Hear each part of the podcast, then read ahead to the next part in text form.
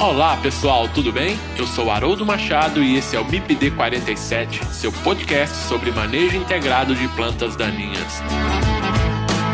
Aqui, as plantas daninhas são assunto.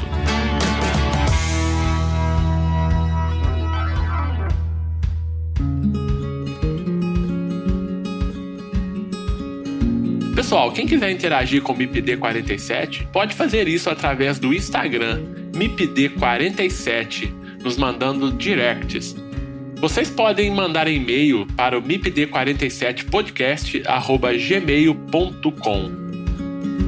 Vocês podem ouvir o MIPD 47 através do site mipd47.com.br. Acessem o site e confira nosso conteúdo mipd47.com.br.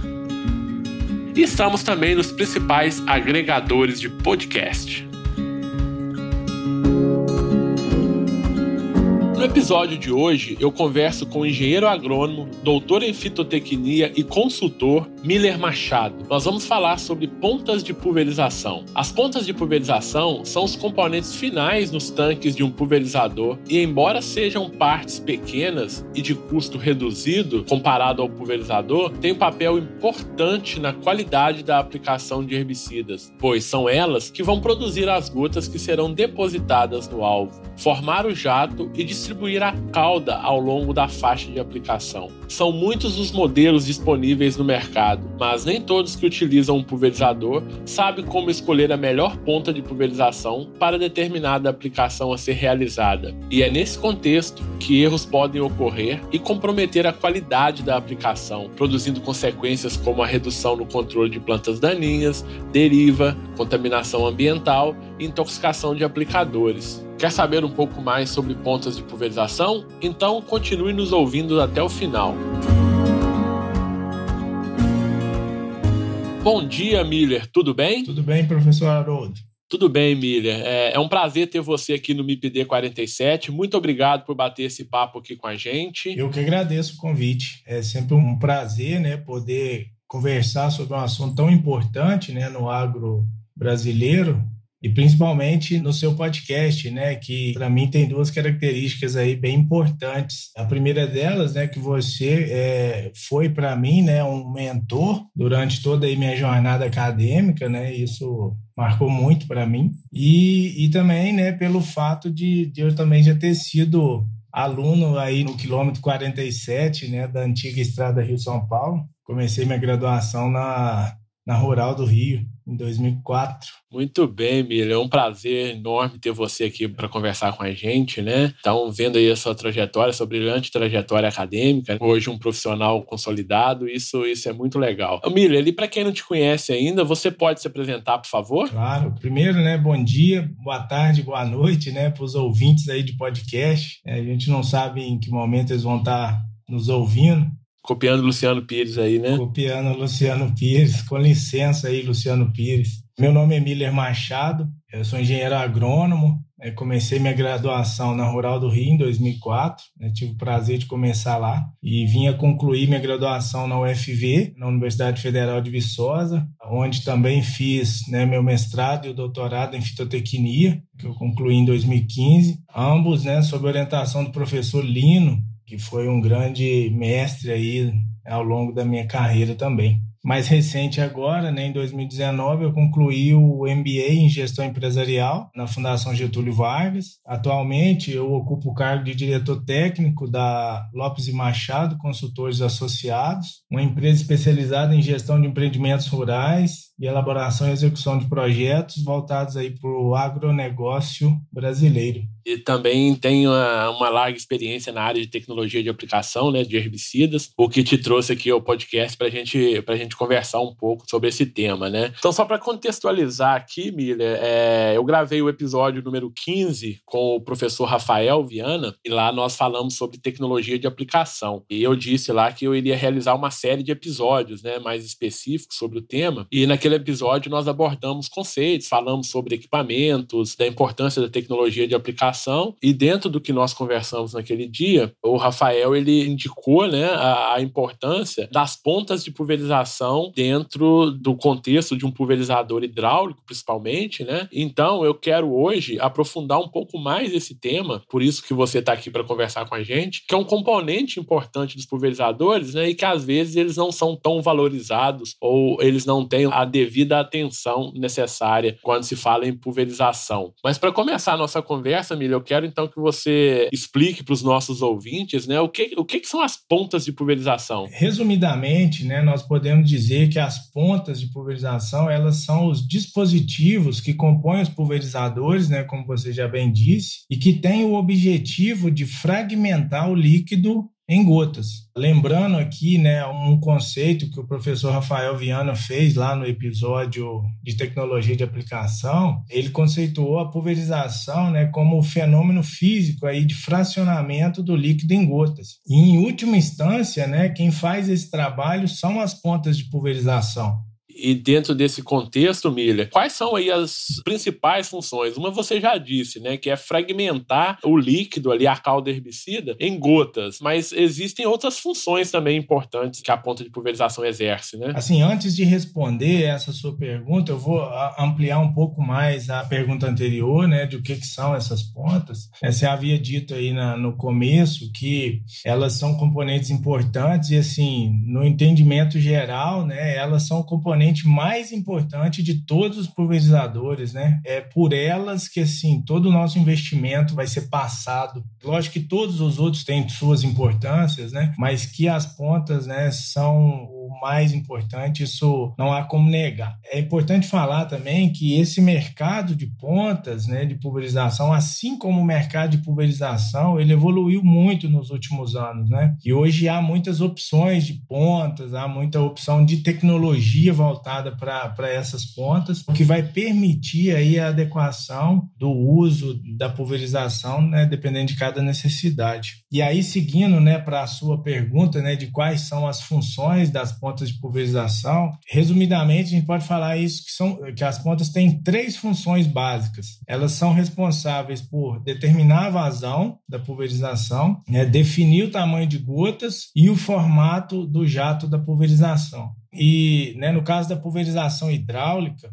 é importante a gente falar aqui que a pressão e a característica do líquido afetam essas três funções. Então, pelo que você está falando, né, Miriam, realmente as pontas de pulverização elas precisam ser mais bem cuidadas, né, devido aí a, a sua grande importância, né, na, dentro do contexto aí de um pulverizador, perfeito? Perfeito. Acho que hoje aí ao longo dessa nossa conversa, né, nos próximos minutos a gente vai ter oportunidade de aprofundar um pouco mais no tema, mas sem dúvida as pontas merecem sim é, grande atenção por parte aí do empresário rural, do técnico, né, que vai vai trabalhar com esses equipamentos. E é interessante, né, Miriam, porque a gente faz alguns trabalhos é, rotineiros aí, né, sobre inspeção de pulverizadores, né, e na grande maioria dos casos, quando a gente observa, né, existe muitos problemas relacionados às pontas de pulverização. Geralmente a gente está falando aí de desgastes, entupimentos, né, pontas de pulverização, geralmente são as maiores não conformidades que a gente observa, né, então voltando aí a ressaltar a importância desse, desse componente de um pulverizador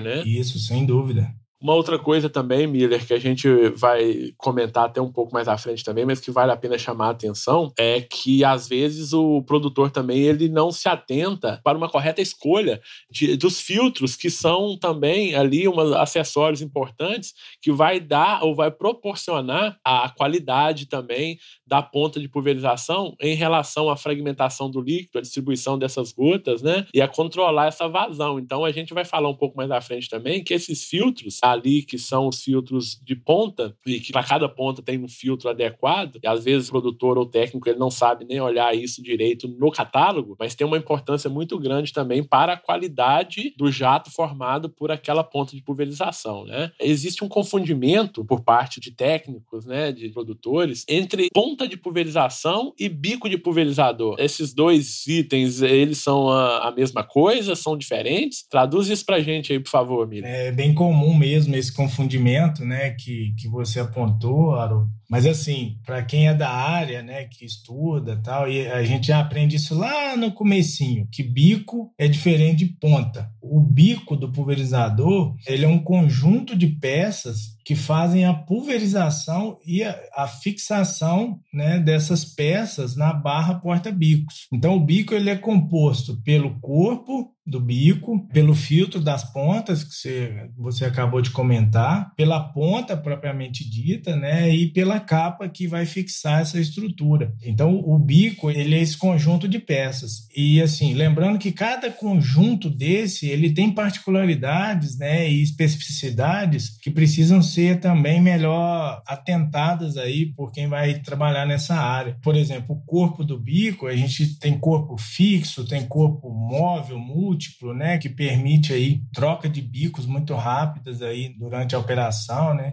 O sistema de engate rápido também tem a ver aqui com o corpo do bico, né? O filtro, como você também já comentou, ele exige conhecimento técnico, né, para a escolha adequada do filtro. A ponta, né, que vai ser aqui nosso alvo de discussão hoje, e a própria capa, né, que tem modelos aí de engate rápido, é, sistemas aí de rosca. Então, cada peça dessa essa aqui, ela tem características que precisam ser melhor entendidas. Eu não vou entrar em detalhes aqui, senão a gente ia ficar muito tempo discutindo.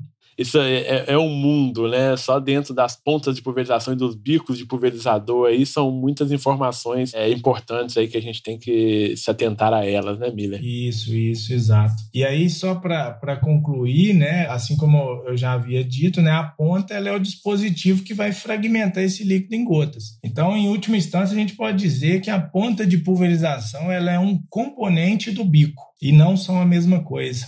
que está acoplado ali na barra, né, Miller, que é onde vai ser distribuído então o, o herbicida, não é isso? Exatamente. E lembrando também, a gente vai falar um pouco mais à frente, né, Miller, que tem todo aquele contexto aí de escolha de ponta de pulverização, que a gente vai falar mais à frente, né, de espaçamento entre pontas, de altura da barra, né, isso tudo vai influenciar na qualidade da aplicação. Por isso que a gente tem que atentar aí para saber o que, que é o bico do pulverizador. Ô, ô, Miller, existe alguma legislação que normatiza pontas de pulverização? Como que é isso? A nível de Brasil, nós temos aí algumas NBRs né, que tratam do assunto. Um exemplo seria a NBR ISO 22369 de 2014, que ela faz uma classificação de deriva e de equipamentos de pulverização e aborda também classes de redução de deriva. Temos a, a NBR 13769 de 97, né, que prescreve aqui os métodos para ensaios de ponta, né, para avaliação de deposição, distribuição, né? E a nível mundial, o que é comum aí no meio né, são as normas da Sociedade Americana de Engenheiros Agrícolas e Biológicos, né, a ASAB, e do Conselho Britânico de Produção Agrícola, o BCPC, que fazem classificações aí também relacionadas ao espectro de gotas, né, que essas pontas né, proporcionam. A gente vai falar um pouquinho mais à frente aí sobre essas classificações, né, que tem nas pontas de pulverização. A gente vai introduzindo aqui o assunto, né, para não jogar tudo de uma vez, né. Uma outra coisa que eu queria que a gente contextualizasse antes de seguir, Milha, existem diferenças aí entre pontas hidráulicas e, por exemplo, atomizadores rotativos. O que, que são esses dois tipos aí de fragmentadores de líquidos, digamos assim? Como você bem já pontuou, né, ambos são pontas de pulverização, né, tanto os bicos hidráulicos quanto os atomizadores. A maior diferença que a gente pode falar aqui entre esses dois modelos está relacionado ao princípio de formação das gotas. As pontas hidráulicas, elas geram essas gotas através da pressurização do líquido por um orifício de pequeno diâmetro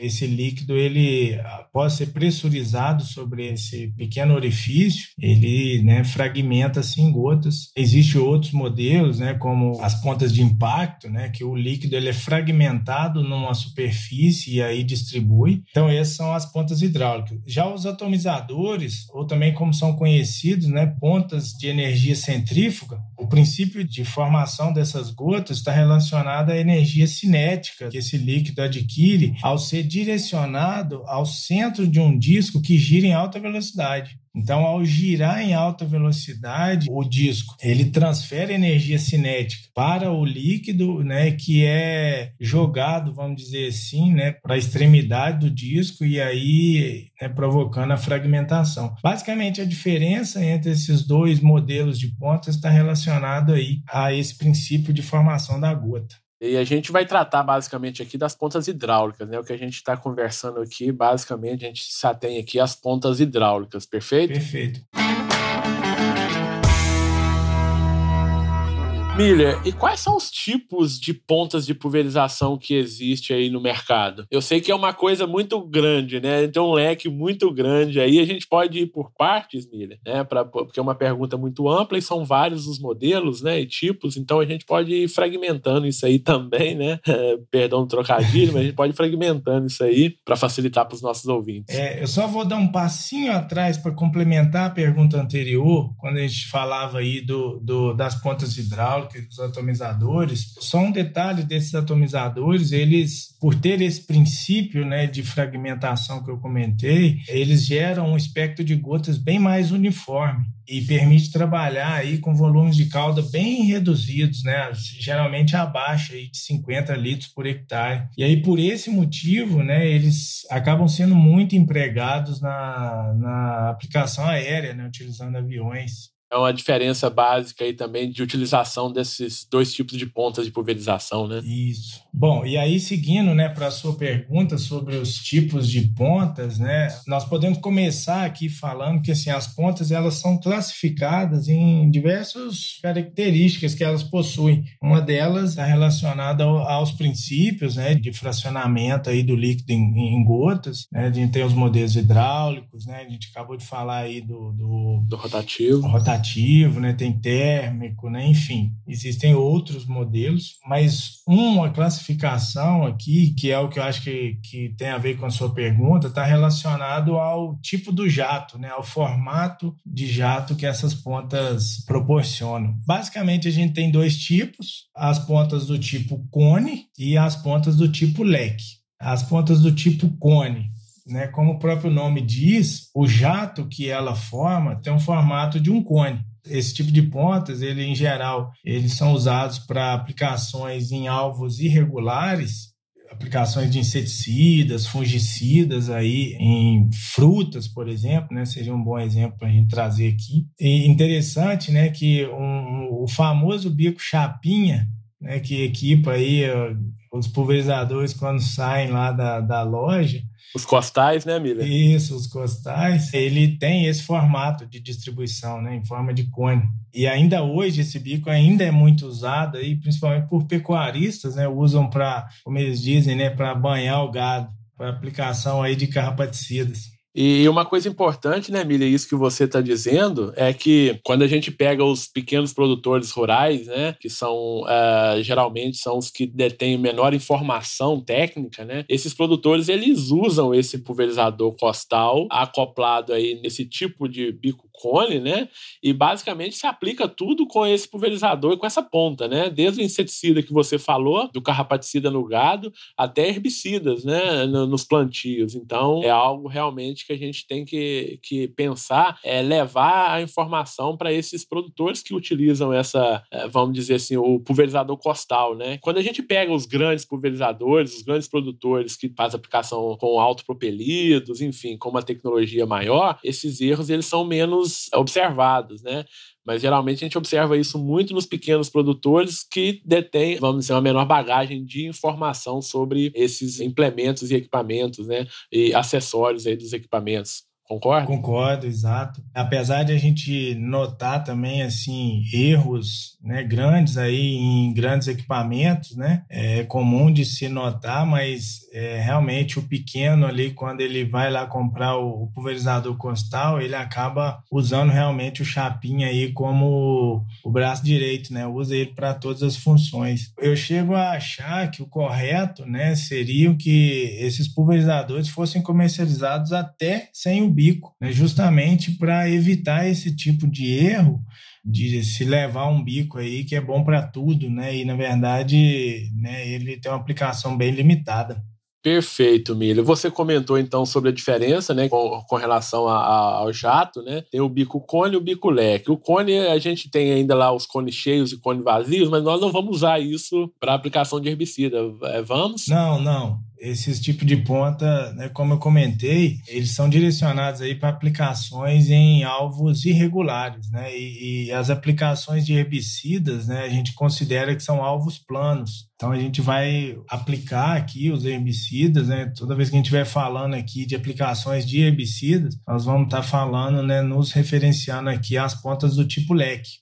E o que, que seriam essas pontas tipo leque, Miller? As pontas do tipo leque, assim como eu havia dito lá para a cônica, né, está relacionado a, ao formato do jato e esse tipo de ponta ele forma um jato plano o cone ele forma um volume, né? E aqui a gente está falando de um, de um jato plano. Basicamente é isso. Né? E dentro das pontas leque, nós temos uma grande variação. E aí que eu acho que vale mais a pena a gente aprofundar um pouco mais aqui a discussão. Basicamente, as pontas do tipo leque, elas têm dois tipos, né? A de deposição contínua, né? O jato é uniforme, a, de, a deposição do jato é uniforme, e ela é utilizada para aplicações em faixa, né? Onde o jato de uma ponta não sobrepõe o jato de uma ponta vizinha, por exemplo. Então, ela é usada para aplicações em faixa, né? Um pré-emergente sobre uma cultura, coisas do tipo. Já as pontas de deposição descontínua, elas produzem um padrão de deposição composição desuniforme ao longo da faixa aplicada.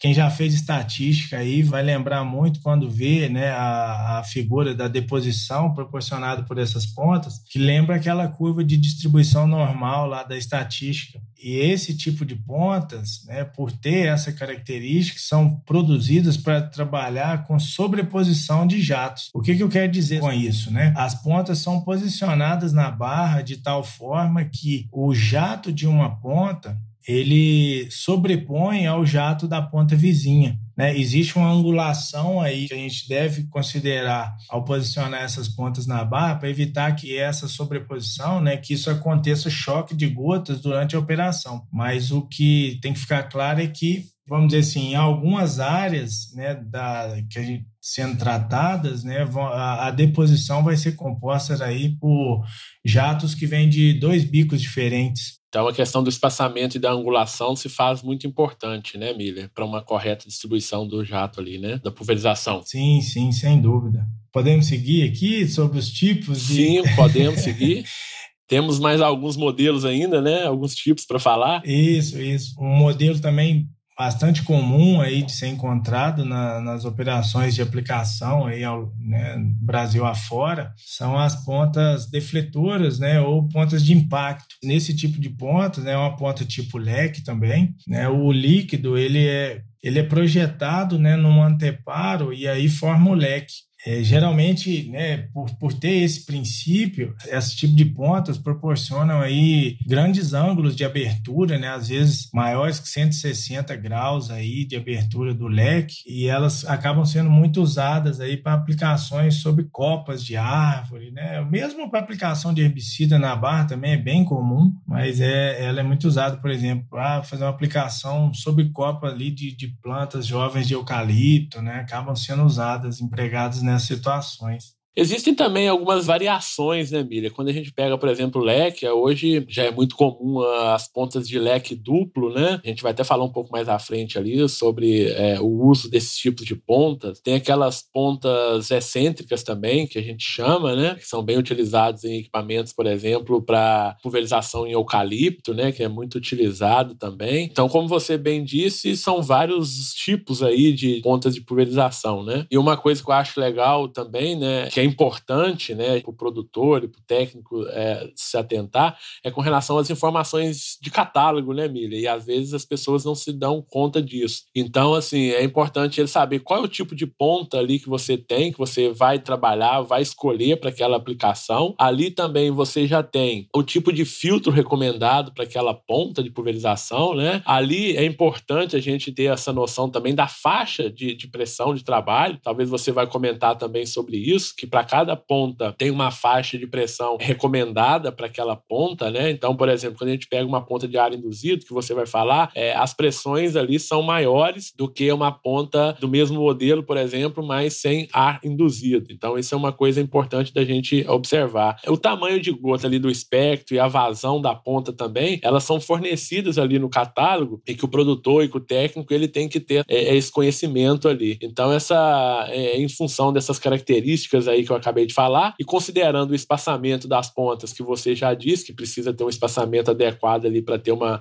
sobreposição do alvo, a gente consegue calcular ali ou a gente consegue saber qual é o volume de cauda que essa ponta ela aplica naquela área, né? Você concorda com isso aqui que eu disse? Concordo, perfeito. Sua colocação foi perfeita. Lá no comecinho da nossa conversa, né, quando a gente falava ali das funções das pontas, eu comentei que a pressão de trabalho ela influencia as três funções, né, que a gente comentou lá atrás. E, e aí você colocou um ponto extremamente importante aqui, que assim, cada ponta ela tem uma faixa de pressão de trabalho que ela é recomendada. Operar fora dessa faixa ela pode causar aí alterações consideráveis na ponta, né? O formato do, do leque vai mudar, a vazão dessa ponta muda, né? Com certeza, existe uma relação inversa aí entre pressão e vazão. Então é importante a gente ter esse olhar de que a ponta ela tem essa faixa de pressão e ela deve ser obedecida aí durante a, a, as operações. Perfeito, né, Miriam? Você falou aí da importância da pressão, né? A gente sempre ensina para os nossos alunos, né, que alterou a pressão, altera o espectro da ponta, né? Então ali, se você aumentar a pressão, aumenta a vazão, mas diminui o tamanho de gota. E na verdade, a arte, né, de uma boa regulagem da ponta de pulverização é saber ali esse meio termo ou qual é o melhor ajuste relacionando aí principalmente o tipo de ponta de pulverização e pressão de trabalho, né, para eu ter uma distribuição é, equilibrada, né, uma vazão é, que me atenda com tamanho de gota também, que vai me proporcionar uma boa cobertura e um menor risco de deriva do produto, né, do herbicida. Sim, sim, perfeito sua colocação. É até comum às vezes, né, durante os trabalhos de campo, quando a gente vai falar, né, que as pontas elas permitem um ajuste de pressão que vai alterar aí o espectro de gotas, né, eu vou produzir gotas mais grossas, mais finas em função de aumentar ou diminuir essa pressão. E aí sempre surge a pergunta, né, ah, já que é possível, né, fazer esse ajuste aí no espectro, né, pela pressão, eu não preciso ter vários kits de pontas aqui. Eu posso ter um kit só e quando eu precisar ajustar esse tamanho de gotas, a gente vai lá e atua sob a pressão do pulverizador e fica tudo certo. E esse é um conceito equivocado, né? Porque algum ajuste, sim, né? Durante a regulagem ali, a gente faz sob a pressão, mas grandes alterações aí provocam realmente grandes mudanças no perfil da ponta e não devem ser feitos. E, e, você falou uma coisa legal, Miller, com relação aos kits né, de pontas de pulverização. Tem uns dados aqui do pessoal da agroefetiva, né, que o Fernando até apresentou para gente, e ele trouxe uns dados na palestra que ele deu lá para o PDPA, no nosso workshop, que é um levantamento que eles fizeram em condições de campo, né, no Brasil, que basicamente 30% dos entrevistados ou dos produtores, eles tinham um tipo de ponta de pulverização na propriedade, isso que você estava falando. Então ele tem um tipo de ponta de pulverização e ele usa aquilo para tudo. Então olha só, 30,9%. É 50 59, quase 60% dos produtores entrevistados por eles, pelo pessoal da agroefetiva, tinham até dois tipos de pontos de pulverização na propriedade. E apenas 9%, ali quase 10%, tinham três tipos ou mais de pontas de pulverização na propriedade para trocar essas pontas em função da aplicação que eles iriam realizar. Então, realmente corrobora com isso que você está dizendo aí, né? Desses ajustes que não devem ser feitos, né? Da pressão em função da ponta de pulverização, e sim é, ajustes mais grosseiros, né, trocando a ponta de pulverização. Só que ao mesmo tempo que a gente fala que deve trocar a ponta de pulverização em função do tipo de trabalho, do tipo de aplicação que vai ser realizada, o produtor ele não investe né, em ter essas pontas de pulverização na propriedade. E aí ocorrem, em muitos casos, os erros de aplicação que a gente sempre comenta, né? A gente já comentou alguns deles aqui. Exato. É, e um ponto importante, Haroldo, que a gente né, não pode deixar de falar aqui é que, assim, além de não ter kits aí diferenciados para atender né, as particularidades de cada aplicação dessa, é bem comum também do produtor não ter sequer peça de reposição, né? E aí a gente entra num, num outro problema que é muito frequente ser observado. Então, né, vamos só para dar um exemplo, às vezes durante a operação, né, causa lá um entupimento de bico por qualquer motivo que seja, e o, o, operador, por não ter peça de reposição ali na, na, mão na hora, a única forma que ele vê da operação não ser interrompida é tirar o bico dali da barra, né, soprar, né, correndo um risco ali de uma contaminação, ou então, né, o que aparecer na frente dele ali, um pedacinho de arame, prego, isso tudo vira ferramenta para desentupir o bico e para manter a operação. E aí, né, quando a gente chega para avaliar, você, quando você olha ao longo da barra, assim, tá aquela bagunça, né? De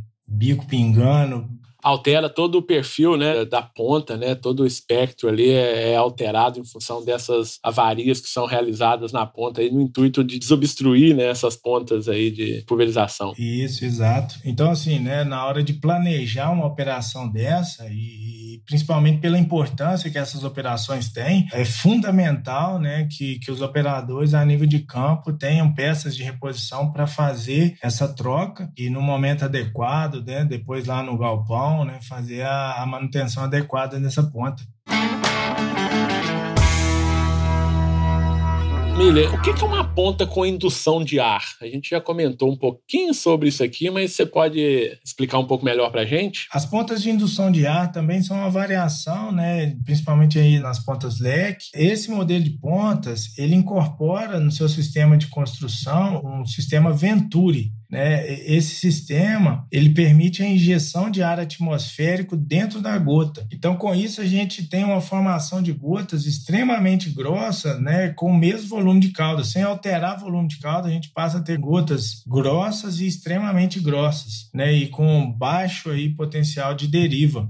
Então, é, basicamente, eu te provoquei nessa pergunta porque hoje, quando a gente pensa em novas tecnologias de plantas tolerantes a herbicidas, em especial 2,4-D de Camba, né, todas as recomendações de aplicação desses produtos, eles vêm em função aí de tecnologias de aplicação associadas a tamanho de gotas maiores. Então, cada empresa detentora aí dos produtos, né, dos herbicidas, elas já colocam no pacote tecnológico delas a recomendação de uso de pontas com indução de ar, né? Então, exatamente em função dessas características que você acabou de passar, né, que é a formação de gotas maiores, né, gotas grossas extremamente grossas. Então, isso obviamente vai reduzir o potencial de risco de deriva, né? E como a gente está falando aí de dois herbicidas do grupo dos mimetizadores de auxinas, que tem um potencial de dano maior, quando se usa esse tipo de ponta de pulverização, é, esse risco de deriva ele se reduz né, e torna a tecnologia ou torna o herbicida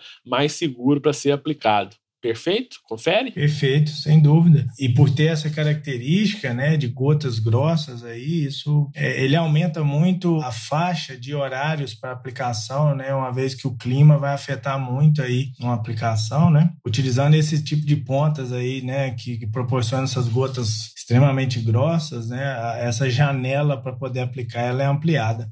Ô, Miller, quando a gente pega uma ponta de pulverização ali, do tipo leque, né, principalmente ali, tem algumas letrinhas, alguns números ali naquelas pontas. Para que, que serve aquilo ali? O que, que são aqueles números e letras ali? É, é engraçado, né, porque é realmente uma sopa de letrinhas, né?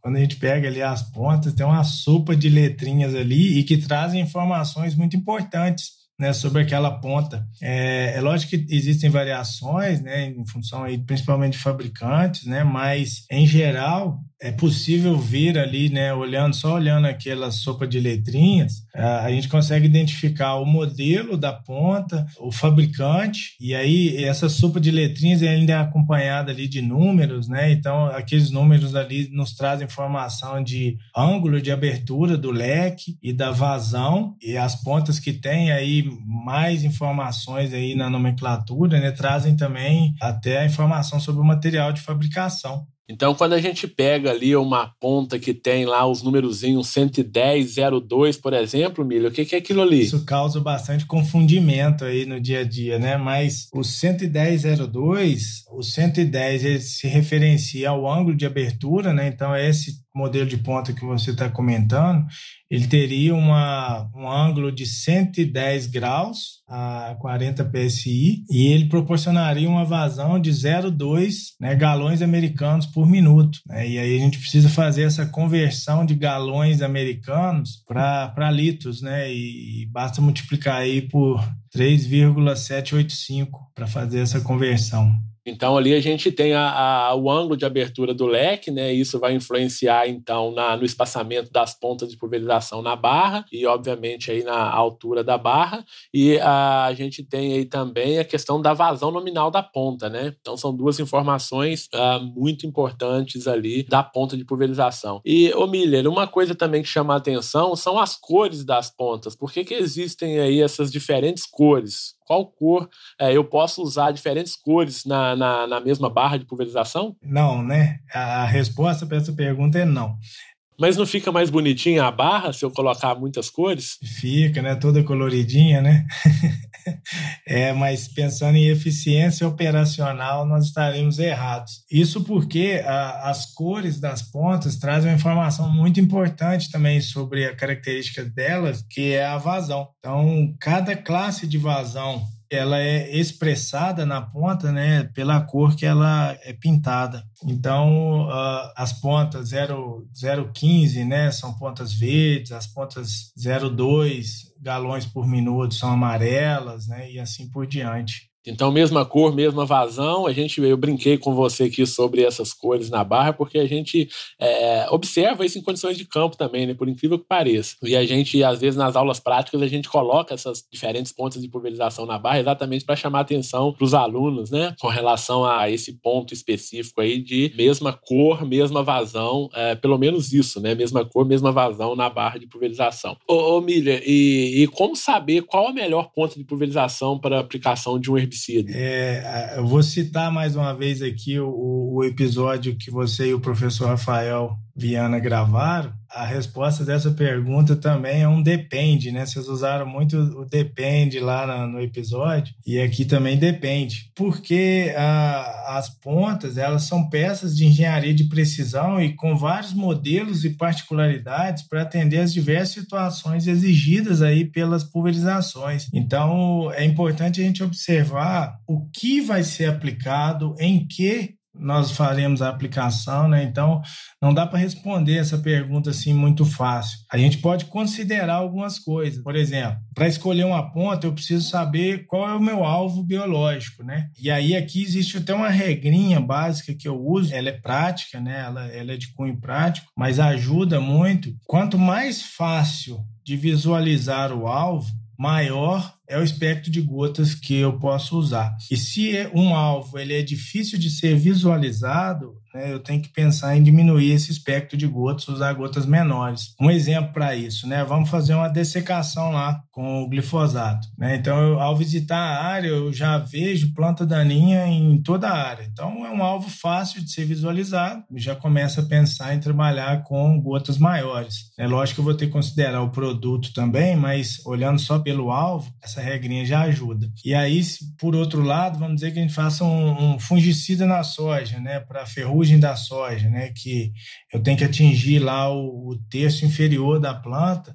Então é um alvo difícil de ser visto. Então para isso eu vou ter que né, usar ali gotas menores. Além do alvo, né, para escolher uma ponta, nós temos que conhecer o produto que a gente está aplicando, né? Então, no caso aqui que a gente está falando muito das plantas daninhas, né, os herbicidas, por exemplo, sistêmicos, eles requerem menor cobertura. Então, a gente pode usar gotas grossas. Já os herbicidas de contato precisam de uma cobertura maior, né? E aí a gente vai pensar em gotas médias. Cabe só ressaltar um ponto aqui que, assim, para herbicida, né, a gente nunca deveria pensar em trabalhar com gotas finas e muito finas, né, principalmente pelo risco de, de evaporação e deriva.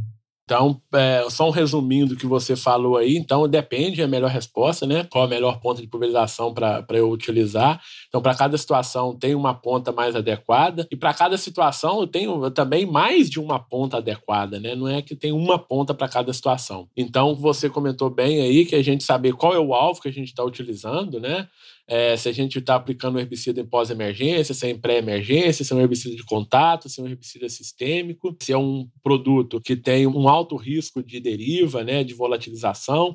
Então, isso tudo vai influenciar na tomada de decisão de que tipo de ponta que eu vou utilizar. Obviamente, associado aí também a questões de volume de cauda, né, de, de taxa de aplicação, isso tudo também vai, vai influenciar. Só, só um detalhe que, a gente, que, eu, que eu não comentei, Haroldo, mas é fundamental a gente observar, são a, as condições climáticas né, predominantes aí na, na região da, da aplicação. Então, isso também vai influenciar na escolha das pontas. Né? Então, pelo menos na definição de parâmetros aí que vão ajudar na escolha da ponta, da, da melhor ponta, vamos dizer assim. Perfeito. E, e, só uma consideração também que eu acho que vale a pena a gente falar, chamar atenção aqui, que é importante, Milha, é com relação à qualidade do espectro que a ponta proporciona, né? É, é uma coisa interessante também que a gente precisa tomar, tomar cuidado, é, considerando lá o, um, um índice, vamos pensar num índice só aqui, que é o índice SPAN, que é a amplitude relativa das gotas ali, ou seja, é a variação né, do tamanho de gota dentro daquele espectro. Esse índice ele nos dá a, a uniformidade que aquelas gotas têm dentro daquele espectro. Então, alguns, é, algumas pontas proporcionam um índice spam próximo a zero. Isso quer dizer o quê? Isso quer dizer que aquela aquelas gotas ali, elas têm um tamanho né, muito próximo uma da outra. Então, isso me dá uma garantia melhor na qualidade da aplicação. E associado, então, ao DMV, que é o diâmetro da mediana volumétrica, né, associando o DMV e o SPAN, eu consigo ter uma leitura muito melhor do espectro de gotas que está sendo produzido ali pelaquela ponta de pulverização. E lembrando que quanto maior esse índice SPAN, ou seja, eu vou ter uma desuniformidade maior entre as gotas, eu vou ter gotas extremamente grossas e gotas muito finas dentro do mesmo espectro ali daquela ponta. E obviamente que isso vai causar é, um transtorno enorme quando eu uso essa ponta para fazer a aplicação de herbicida, porque eu posso estar tá perdendo muito produto em função dessa variação de gotas ali dentro do espectro. E obviamente quando eu altero a pressão ali, esse impacto ele é muito maior nesse caso, né? Então isso, é, isso é importante. Um outro fator importante também que é a porcentagem de gotas menor que 150 micros, né, que, que essas pontas produzem. Então, quanto menor o tamanho da gota, maior é o potencial de risco de deriva. Então, uh, isso também é importante. Uma outra coisa que eu chamo a atenção, que a gente está agora com duas dissertações de mestrado aqui na Rural, é, observando isso, é que quando eu faço mistura em tanque, a gente já tem alguns dados preliminares da dissertação do Francisco. Quando a gente tem misturas em tanque de mais de um produto, de dois ou mais produtos, é, o espectro de gota também ele é alterado. Então, quando a gente aplica o produto isolado naquela ponta de pulverização, naquelas condições operacionais,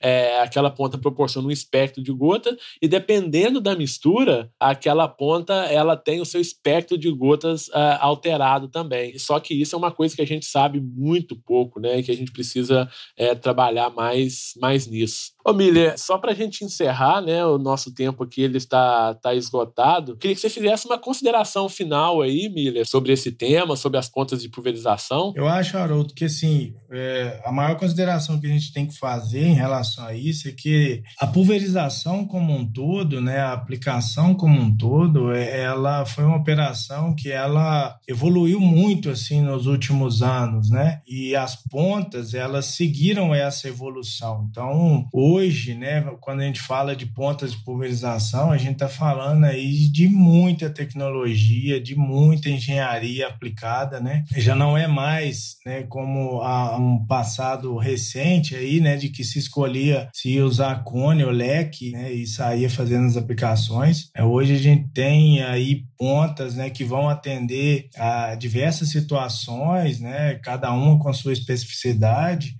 A gente comentou um pouco dessas, desses tipos de pontas e das tecnologias né, que estão embarcadas aí né, nesses, nesses equipamentos e que, infelizmente, a, a minha percepção é de que né, esse item, esse componente, ele ainda é subvalorizado aí por grande parte do, dos empresários rurais, né, e muitas vezes até dos próprios técnicos, né, que estão na linha de frente. Né? É muito comum a gente encontrar, e aí a gente não pode nem falar que é deriva, né? tem que falar que é erro mesmo, porque são erros de planejamento, erros na operação. Então, né, assim como consideração final desse nosso episódio, eu penso que o importante é que a gente cada vez mais valorize essa toda essa tecnologia das pontas aí para realmente conseguir né, fazer aplicações mais seguras do ponto de vista aí de, de ambiental, né, do ponto de vista de segurança do operador e aplicações mais eficientes, né, que,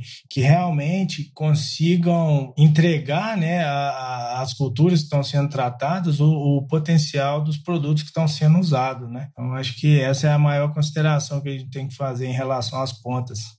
Ok, Miller. Eu quero aqui então te agradecer novamente, né, essa oportunidade aí para a gente bater esse papo aqui no MIPD 47. Te agradecer. Seja bem-vindo e espero contar com você aqui no MIPD 47 em outras oportunidades para tratarmos de outros assuntos também. Muito obrigado, Miller. Por nada, né? Eu que mais uma vez tenho que te agradecer né, tanto pela parceria de trabalho aí ao longo dos anos, né, quanto pelo convite para poder falar desse assunto, né, e, e me coloca à disposição para o que precisar. É, eu que sou aqui um, um, ouvinte adepto do MIPD 47, né, vou seguir ouvindo aí todos os episódios e me coloco à disposição para o que precisar. Ok, Miller, muito obrigado. Até a próxima. Valeu, Haroldo. Um abraço. Até a próxima. E a vocês, meus ouvintes, um abraço e até o próximo episódio do MIPD 47. Lembrando que quem quiser interagir com o MIPD 47 pode mandar e-mail para o mipd47podcast@gmail.com e também pode interagir através do Instagram MIPD47. Acessem o site e confira todos os nossos episódios mipd47.com.br. Este podcast foi editado por Felipe Mux